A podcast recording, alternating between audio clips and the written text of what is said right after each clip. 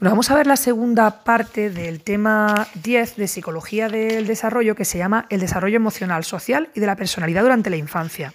En el primer audio hemos estado hablando pues, del, del cerebro y el desarrollo emocional en la infancia, del desarrollo de las emociones durante la primera y la segunda infancia y luego del desarrollo de la identidad personal. Y en concreto hemos hablado del autoconcepto y de la parte valorativa del autoconcepto que sería la autoestima. Ahora vamos a hablar del eh, papel de los padres en el desarrollo socioemocional infantil, que es la pregunta número 5.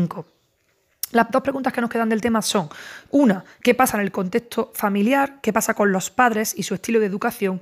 Y la otra sería las relaciones de amistad, porque son los dos grandes contextos donde se desarrolla pues, ese mundo emocional del niño, ¿no? Bueno, pues vamos a ver primero qué pasa en el sistema familiar. Pues claro, en el sistema familiar, ¿quién ocupa un lugar central? Pues los padres. ¿Por qué? Porque los padres son las figuras que modulan y que guían las competencias emocionales y sociales de su hijo. Pues, ¿cómo se hace esto? Hombre, pues en el día a día, en la relación entre padre e hijo, tú le dices al niño, oye, pues mm, pídele perdón a fulanito, eso no se hace, a la gente hay que cuidarla, o hablas de competencias emocionales. Por ejemplo, le dices al niño, oye, es normal que te pongas triste por eso, o es normal que te enfades, pero no le pegues a tu hermano. O sea, que es que al final los padres pues ocupan un lugar central porque están guiando y modulando esas competencias emocionales y sociales. ¿Cómo se definen las prácticas parentales? Bueno, pues las prácticas parentales las vamos a definir como comportamientos específicos que los padres utilizan para transmitir a sus hijos por las normas y los comportamientos que son socialmente aceptables y también para transmitirles las normas y comportamientos que no son deseables. Y esto va a dar lugar, estas prácticas parentales, a lo que llamamos estilos de crianza o estilos educativos parentales. Eh, cuando hablamos de, estilos de crianza, lo que estamos hablando es de un constructo psicológico que va a definir un poco pues, ese clima emocional en el que los padres crían a sus hijos. Y ahora vamos a ver que hay una serie de dimensiones que van a influir en los estilos parentales y vamos a ver cuatro en concreto, ¿no? Bueno, pues vamos a entonces a ver ese, cómo es el impacto, cómo es el impacto de estos estilos educativos en el desarrollo. Hay estudios eh, sobre la autoridad en el contexto de las relaciones padre e. Esos estudios los hizo Diana Baumbright en 1975 y luego en 2013. Y lo que hizo esta investigadora pues, fue establecer eh, digamos, coordenadas en el ámbito de investigación sobre los estilos parentales de socialización y su impacto en el desarrollo. ¿Qué hizo esta, esta investigadora? Cogió a 134 niños de 3 años y evidentemente el estudio lo hizo con sus padres, porque era un estudio sobre la autoridad en el contexto de las relaciones padres-hijos. Y luego quería ver pues, cómo, ese, cómo ejercer esa autoridad de una manera mayor o menor pues, impactaba en el desarrollo. ¿no? Bueno, pues registró y analizó estas interacciones entre, entre los padres y los hijos y categorizó los comportamientos y las respuestas que los padres daban eh, sobre las pautas de crianza que utilizaban con su hijo. ¿Qué, en torno a qué organizó su estudio Diana Baumrind? Pues ella lo organizó en torno a dos dimensiones fundamentales, que eran por un lado el control y por otro la receptividad. ¿A qué se refería con el control? Evidentemente, control ejercido de los padres a los niños, ¿no? Bueno, pues el control se refiere al nivel de presión es decir, que ejercen los padres sobre los hijos, es decir, cómo los padres demandan, piden, exigen a sus niños que se ajusten al comportamiento que ellos consideran que es adecuado, ¿no? También se refería, con este concepto de control, se refería pues, a los órdenes que daban los padres o a los límites que ejercían. Así que tanto la presión que eh, los padres Em, ejercían para que los niños se ajustaran a lo que ellos pensaban que era lo correcto, así como la orden y los límites tendrían que ver con la dimensión de control. Y luego la otra dimensión era la receptividad. La receptividad, claro, si la otra tiene que ver, si el control tiene que ver con las normas y los límites, la receptividad tiene que ver pues un poco con el apoyo y la cercanía emocional, ¿no? Es decir, de qué manera los padres estaban atentos a las necesidades de sus hijos y eh, también en la receptividad se incluían pues la aceptación del niño y de sus características, es decir, que tú no quieres cambiar a tu hijo, sino que aceptas como es. Y también en la receptividad se incluía la implicación de los padres en la crianza de sus hijos. Bueno, pues ella coge eh, a estos 134 niños con sus padres, hace, eh, bueno, categoriza los comportamientos y todo en torno al control y a la receptividad. Y se da cuenta de que en ambas dimensiones se pueden dar niveles altos o bajos, es decir, que podemos tener padres que son súper controladores, es decir, que presionan mucho a los niños, que ponen muchos límites, que, ponen, que dan muchas órdenes, ¿vale? O padres que, pues al revés, que no ponen límites, que no ponen órdenes, que vamos, no woman, no cry, que viven en Jamaica ahí fumando porrillos. Y con respecto a la receptividad, pues también vio que había padres que eran muy cercanos emocionalmente y padres que eran muy distantes. Entonces, si nosotros combinamos estos dos factores y sus niveles, pues van a dar lugar a varios tipos de, estilos de crianza. En concreto aquí nos dice tres, aunque luego se vio que eran cuatro. ¿no? Eh, los, los estilos pueden ser autoritarios, donde habría una disciplina autoritaria. Luego podría ser un estilo permisivo, que también se llama no restrictivo, donde habría una disciplina permisiva y luego un estilo democrático, que sería el de disciplina autoritaria. Claro, es que Diana Baumrind vio tres estilos y luego, posteriormente, Muscovy y Martin en 1983 distinguieron un cuarto tipo, ¿no? que se denominaba negligente o indiferente. Bueno, en estudios posteriores se incluyen otros tipos de crianza, ¿no? es decir, otros estilos de, otros estilos de crianza que incluyen variables como el grado de aceptación del niño, la implicación de los padres en la crianza y el grado de autonomía que los padres conceden a sus hijos. Pero nosotros vamos a ver pues, principalmente cuatro estilos, ¿no? Bueno, vamos a ver entonces las características de los estilos educativos y su impacto en el desarrollo. Y vamos a recordar que esos estilos educativos los vamos a entender como tendencias de comportamiento general de los padres, es decir, que normalmente es lo que hacen, ¿vale? Los padres pues, van, a exhibir un balance diferente entre el grado de control y la demostración de afecto, que son las dos variables, ese control y esa receptividad, que en torno a las cuales organizó su estudio y posteriormente definió su estilo Diana, Diana. Bueno, pues tenemos el estilo educativo democrático, el educativo eh, autoritario, el educativo permisivo y el educativo indiferente o negligente. ¿En qué consiste el educativo democrático? Bueno, pues aquí tenemos padres que tienen un elevado control sobre sus hijos. ¿Por qué? Bueno, porque ellos piensan que es necesario para el buen desarrollo del niño que el niño interiorice progresivamente las normas, los valores y las pautas de, eh, de comportamiento, ¿no? Eh, los padres que tienen un estilo educativo democrático entienden que las normas y los límites son flexibles y los van a ir adecuando a las necesidades y al momento evolutivo del niño. Es decir, que a un niño de tres años no le van a exigir algo que le exigirían a un niño de siete, sino que van, son flexibles en esas normas y en esos límites en función de su evolución, ¿no? Estos padres pues utilizan el razonamiento, negocian con los hijos y, establecen diálogo con ellos para poder comprender los motivos, para que los niños comprendan los motivos de las normas y las exigencias. Es decir, que le dicen, mira, vamos a poner esta norma, eh, tú te vas a ir a la cama a las 9 de la noche, porque si te vas más tarde te da mucho sueño por la mañana en el colegio y además estás irritable. Por eso, entonces, no solo ponen una norma en plan, a las 9 te vas a la cama, sino además te voy a explicar por qué es importante, ¿no? Eh, en el estilo educativo democrático, pues los, padres utilizan límites y consecuencias negativas cuando se necesita. O sea, que no es que no pongan límites, pero siempre lo hacen dentro de un contexto del afecto. Ah, va a haber una implicación emocional eh, de manera ajustada. Claro, en el estilo educativo democrático lo que estamos viendo es que eh, hay un alto control porque se ponen normas y límites, pero hay una alta receptividad porque hay una cercanía emocional. Tú al niño le pones normas, pero le explicas por qué, ¿no? Así que tenemos unos padres pues, muy bonitos que tienen en cuenta al niño, pues que, al niño como un ser que está desarrollándose, que tiene derechos, que tiene vulnerabilidad, que es herible, que tienes que cuidarlo, ¿no? Y que tiene una serie de competencias. Eh, son padres afectuosos, sensibles, que dan gran soporte emocional. Y claro, estos padres están intentando que el niño comprenda las razones de la existencia de determinadas normas, que ya lo hemos dicho. Así que eh, eso no significa que alguna vez cuando el niño se emperra en que le dé una explicación y no lo entiende, el padre no diga, mira, esto es así y punto. Es decir, este padre solo en casos extremos recurre a argumentos de autoridad, pero normalmente razona con el niño, ¿no? Eh, ¿Cómo es la comunicación entre padres e, hijos? Pues es bidireccional y es positiva. Hombre, claro, es bidireccional porque si dialogan con los niños, no es el padre el único que habla, porque eso sería en un estilo educativo autoritario. Tenemos un padre que dialoga, negocia con el hijo. Yo hablo y ahora hablas tú y tú me escuchas y yo te escucho. Entonces, pues es un estilo positivo, ¿no? Donde el padre va a fomentar la autonomía, la independencia. Y el padre realmente concibe que su función es guiar y promover el desarrollo de los niños, ¿no?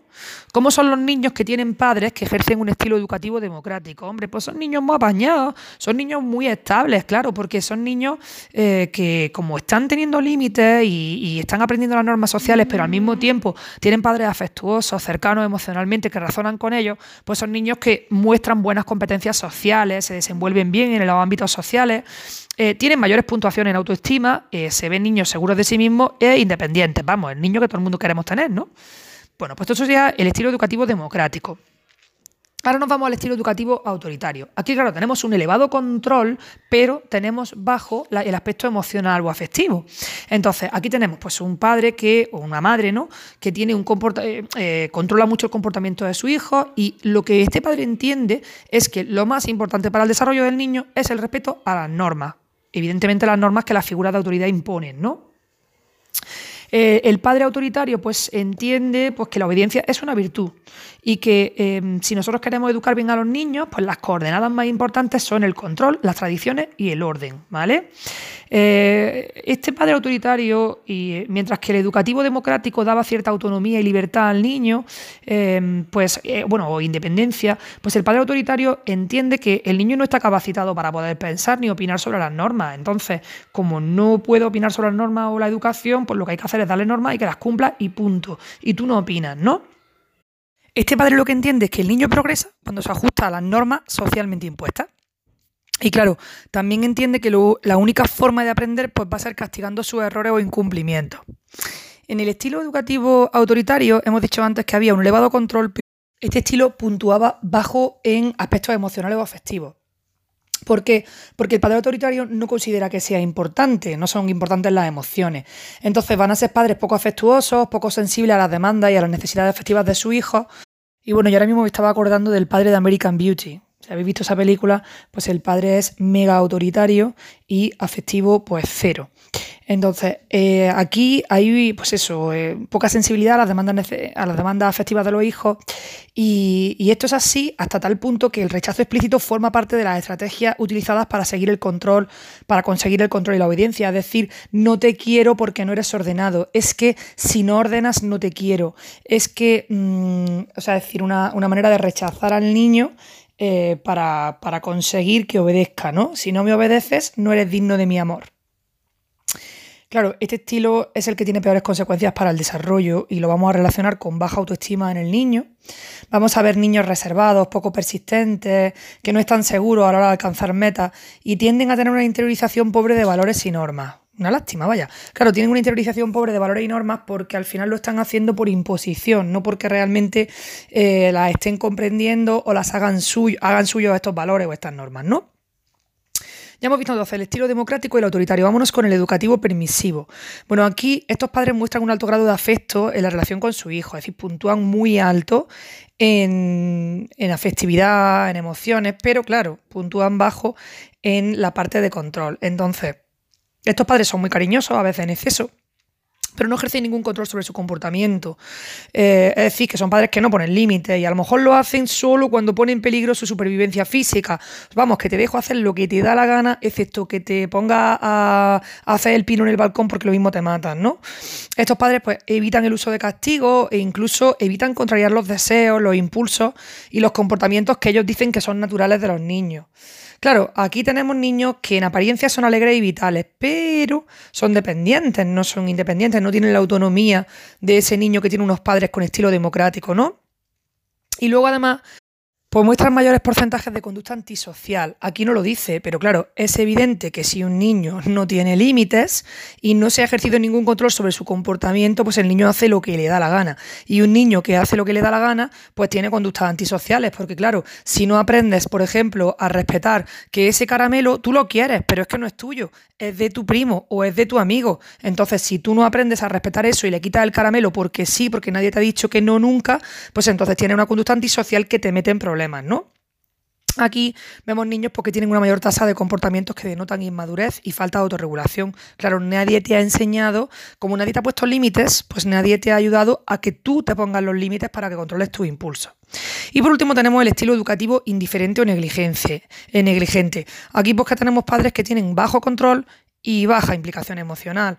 Claro, ah, lo que tenemos es una falta de rol parental, o sea, son padres que no ejercen como padres, no llevan a cabo las tareas de cuidado, de protección, de promoción del bienestar de su hijo. Em, ¿Qué es lo que puede explicar que unos padres tengan un estilo educativo indiferente o negligente? Pues obviamente circunstancias personales, circunstancias personales pues que tienen que ver con la propia historia familiar, una situación vital desajustada o alteraciones como la depresión. Bueno, pues yo como docente llevo 18 años dando clases, pues he tenido alumnos que han tenido pues bueno, historias familiares complicadas, eh, padres metidos en la droga, y en ese caso, pues claro, niños abandonados, ¿no? Niños que, que tienen un, pues eso, unos padres que ejercen un estilo educativo indiferente porque realmente no ejercen de padres. ¿Por qué? Porque son malos, pues no, porque tienen una situación de unas circunstancias personales que no les están permitiendo, evidentemente, con esa situación vital desajustada, atender a sus hijos, ¿no? Bueno, esto es una opinión que yo doy, ¿no? Que no es que esto lo diga el libro, ¿no? Pero claro, son, son padres que no pueden hacerse cargo de la crianza de su hijo porque ellos necesitan ser atendidos y contenidos, ¿no? Pues si eres alcohólico, si tienes problemas con la droga, si tienes, bueno, pues una situación complicada, es que tú necesitas atención. Entonces no te puedes hacer cargo de un niño, ¿no? En este caso, los padres que son indiferentes, pues intentan que la crianza y la educación de los hijos no interfieran en su vida, ni que les suponga esfuerzos adicionales, ¿no? Eh, así que son padres porque solo ponen límite a la conducta de su hijo en función de su comodidad y su tranquilidad. Es decir, si me interesa que veas la tele porque no quiero que me des la lata, porque necesito hacer algo, pues te dejo ver la tele ahí barra libre de tele.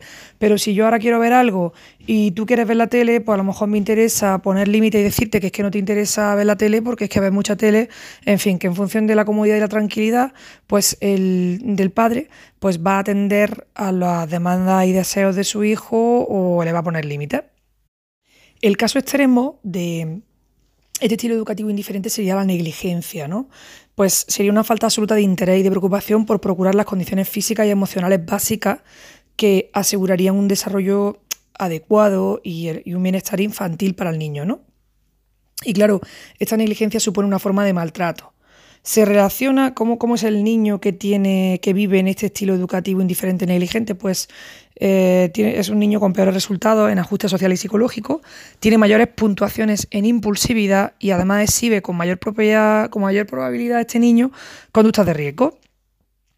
Eh, estos son los cuatro estilos básicos que hemos dicho, ¿no? El democrático, autoritario, permisivo e indiferente negligente. Pero en las últimas décadas, pues el estudio de los estilos parentales se sigue ampliando y se van incluyendo variables del niño aparte de las que ya hemos dicho, pues variables como el temperamento o variables de los padres, como su historia personal. Además, pues la investigación sobre el impacto de los diferentes estilos en el desarrollo pues también se ha ampliado. ¿Y qué se ha hecho? Pues se ha introducido el análisis del efecto de otros factores, como por ejemplo la influencia en el rendimiento académico, o sea, cómo influye el estilo educativo de los padres en el rendimiento académico, o también se ha visto cómo a largo plazo puede influir el estilo educativo de los padres en el estilo de vida de los adolescentes o en la competencia psicosocial. Así que, bueno, pues eh, se estudian más cosas, se ha ampliado el número de. el, análisis del efecto de, otros factores. Y, e incluso pues, se ha estudiado el papel de las diferencias culturales en los distintos tipos de socialización parental. Vamos a hablar ahora, ya hemos hablado entonces del impacto de los estilos educativos en el desarrollo. Y ahora vamos a hablar de las influencias, de cómo los padres ejercen influencia en la relación del niño con sus iguales, ¿no? Eh, ¿Qué pasa aquí? Pues que los padres, dentro de sus prácticas de crianza, una de las cosas que hacen es que utilizan estrategias socializadoras que van a facilitar, van a promover o van a evitar el contacto de su hijo con otros niños de su edad. O sea que los padres van a lanzar a los niños a esa vida social, van a influir en relacionarte con fulanico o menganico o van a intentar que no se relacionen con ciertos niños, ¿no? En este sentido, pues podemos decir que existen prácticas socializadoras parentales que pueden ser una influencia directa o una influencia indirecta en el desarrollo socioemocional de los niños, ¿no? ¿Cuándo hablaríamos de influencia directa de estas prácticas parentales? Pues se daría cuando los padres intervienen en situaciones de conflictos con iguales. Es decir, cuando mi hijo se pelea con un compañero de clase y yo intervengo directamente.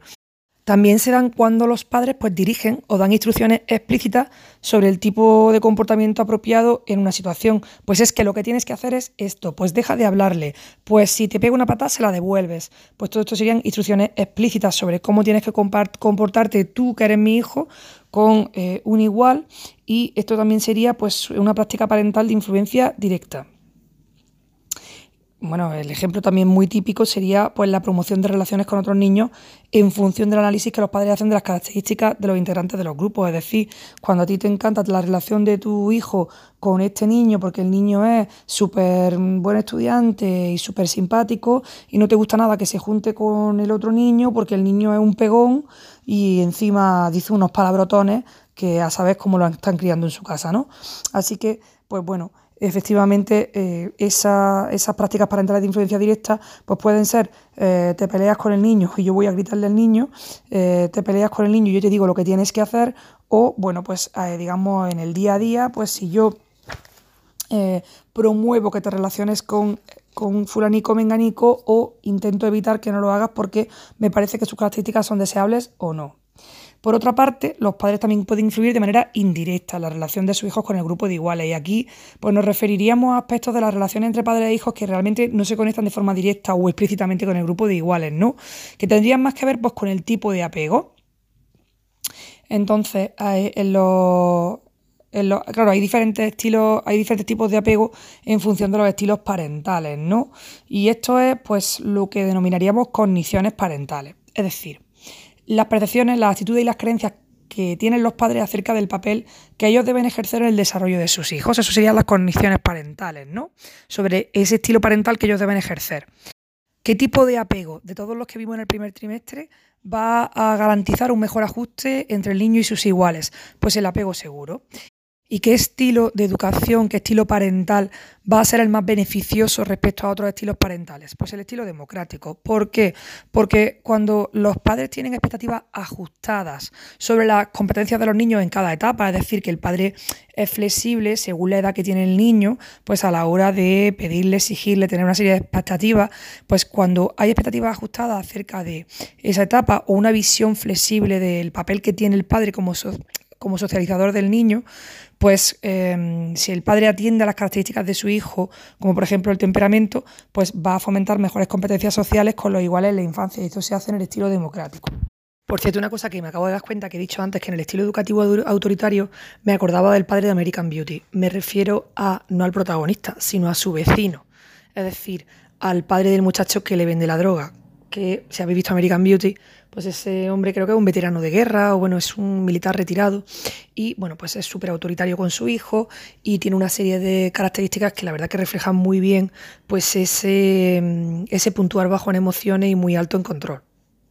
Bien, antes de terminar esta pregunta, bueno, este apartadito de la influencia de los padres en la relación de los, con los iguales, tenemos un cuadro muy interesante que se llama, bueno, que es sobre las influencias parentales directas. Hemos dicho que pueden ser directas o indirectas. Bueno, pues eh, en las influencias parentales directas que ejercen los padres en las competencias sociales del niño a la hora de relacionarse con sus iguales, pues la Petit en 2002 nos hacen una distinción entre cuatro tipos de roles que pueden desempeñar los padres a la hora de ejercer esta influencia parental directa? Bueno, pues los roles de influencia parental directa serían de diseñador, mediador, supervisor o asesor consultor. ¿Cómo es el, padre diseñador? Pues este padre se caracteriza por una búsqueda de control o por una influencia que ejerce en los entornos en los que interactúa el niño con sus pares. Es decir, que el padre va a estar seleccionando o influyendo los contextos en los contextos sociales de los hijos, ¿no? Algunas acciones que hace el padre diseñador, bueno, pues elige a los vecinos, a los amigos cercanos, si van al parque, pues con qué amigos pueden jugar, y van a promover actividades después de la escuela, pues em, en los que son ellos los que van a elegir el deporte o la actividad que el niño hace. Luego eh, tenemos el padre mediador bueno, aquí tenemos un padre que hace de puente entre la familia y el grupo de iguales y se caracteriza por la ayuda eh, que le presta a su hijo en la búsqueda y el mantenimiento de las relaciones sociales que éste ejerce, ¿no? Acciones del padre mediador, bueno, pues es el que inicia contactos informales con otros niños, por ejemplo, pues los lleva a casa a otros niños a jugar o invita a otros amiguitos de su hijo a la suya. Lo que hace este padre mediador es crear oportunidades en grupos informales y facilita así pues, compañeros de juegos con un niño en particular y en grupos. Luego tenemos el padre supervisor, que como su propio nombre indica, lo que hace es que supervisa y regula las interacciones de los niños con sus compañeros. ¿Cómo lo hace? ¿Qué acciones emprende? Bueno, pues interviene directamente en la iniciación y el transcurso de los juegos. Así que tenemos un padre que está supervisando, que está interviniendo de manera indirecta Em, pues por ejemplo procurando entornos de juegos seguros o proponiendo ciertas actividades para elegir. Es decir, que yo digo a, qué jugamos, lo propongo y además me aseguro de que el entorno pues es safe, ¿no? Y luego tenemos el padre asesor o consultor. En este caso, pues este padre presta consejo en el ámbito privado sobre posibles soluciones a las dificultades socioemocionales de los hijos. Es decir, tu hijo ha tenido un problema en el cole y tú le prestas consejo, eres su asesor, eres su consultor. Las acciones que desempeña este padre asesor, pues las hace cuando no están presentes los iguales, es decir, cuando el niño no está con los amigos. Y lo que hace es guiar a su hijo pues, para generar soluciones o elaborar eh, situaciones difíciles. Por ejemplo, si hay que tener pues, eh, una conversación complicada con un amigo, pues te ayuda a diseñar esa, esa situación, ¿no? ¿Y cuándo hace esto este padre? Pues claro, hemos dicho que lo hace cuando no están presentes los iguales. Pues a lo mejor se recoge al niño en el cole, pues en el coche de camino a casa, pues, pues van hablando de eso. O a la hora de dormir, pues habla de sus problemas. Pero eso, lo asesora siempre sin que estén presentes sus iguales. Así que estas son las cuatro prácticas parentales sobre el entorno de, de los iguales de su hijo que se pueden hacer de forma parental directa y en las que hemos visto los roles de diseñador, de mediador, de supervisor y de asesor consultor. Ya nos queda la última pregunta de este tema, que es las relaciones de amistad. Em, las relaciones de amistad, que es la pregunta número 6, pues claro, son súper importantes en el desarrollo socioemocional del niño, porque las relaciones entre iguales, entre niños de su misma edad, pues van a proporcionarle al niño oportunidades para aprender cosas, como por ejemplo la negociación. Y también, pues, para desarrollar, para desarrollar la comprensión de uno mismo, cómo soy yo en estas circunstancias, cuando me surgen estos problemas, en mi interacción con otros, ¿no? Algunos autores, pues, reivindican Vamos, ellos dicen que eh, existe una sociedad de los niños o una cultura de iguales que, al hablar de, esta sociedad de los niños, pues reivindican una organización que se separa de la sociedad general de los adultos. ¿Por qué la separan? Bueno, pues que ellos, porque ellos piensan o ven que hay una cultura mm, de los iguales que se muestran ciertas cosas, por ejemplo, en un vocabulario especial, en, en ciertos estilos o modos de vestir, Em, en ciertas maneras de actuar que son compartidos por el grupo de iguales, ¿no? En esta cultura entre iguales podemos ver, por ejemplo, diferencias con respecto a la cultura o a la sociedad general de los adultos en, en temas como la agresión.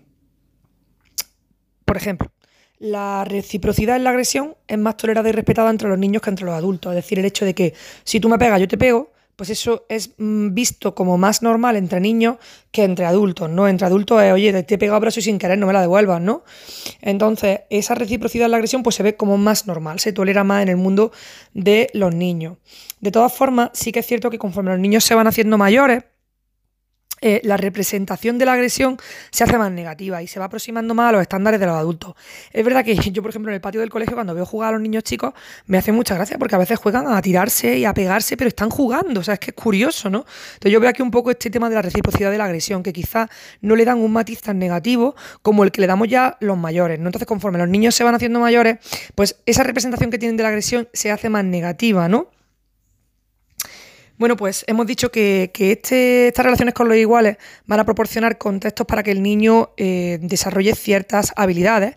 Y hemos hablado al principio de la negociación. Bueno, pues aparte de desarrollar la negociación, el niño también pues, puede eh, construir nociones morales, puede desarrollar nuevas perspectivas eh, que son progresivamente pues, más complejas, ¿no?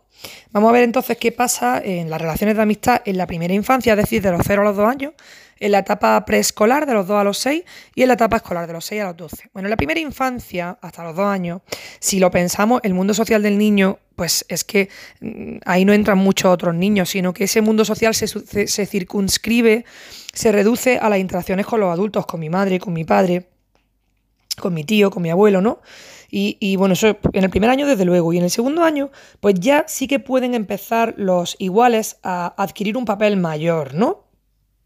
Los niños eh, van a mostrar a partir de este segundo año pues eh, mayor interés por los iguales y va a comenzar a observarse entre ellos pues acciones recíprocas por ejemplo pues tirarle la pelota a mi primo y recoger la pelota no eh, Howes nos dice que ya podríamos hablar de amistad a estas edades eh, pues eso, de los 1 a los 2 años, porque los niños ya eligen para jugar a niños conocidos.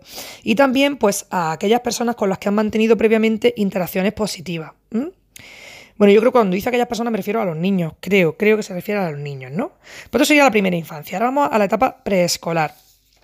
El niño ya está en el cole, ¿no? O por lo menos está en la guardería. Y las amistades infantiles pues van a ser propiciadas o controladas por los padres, ¿no?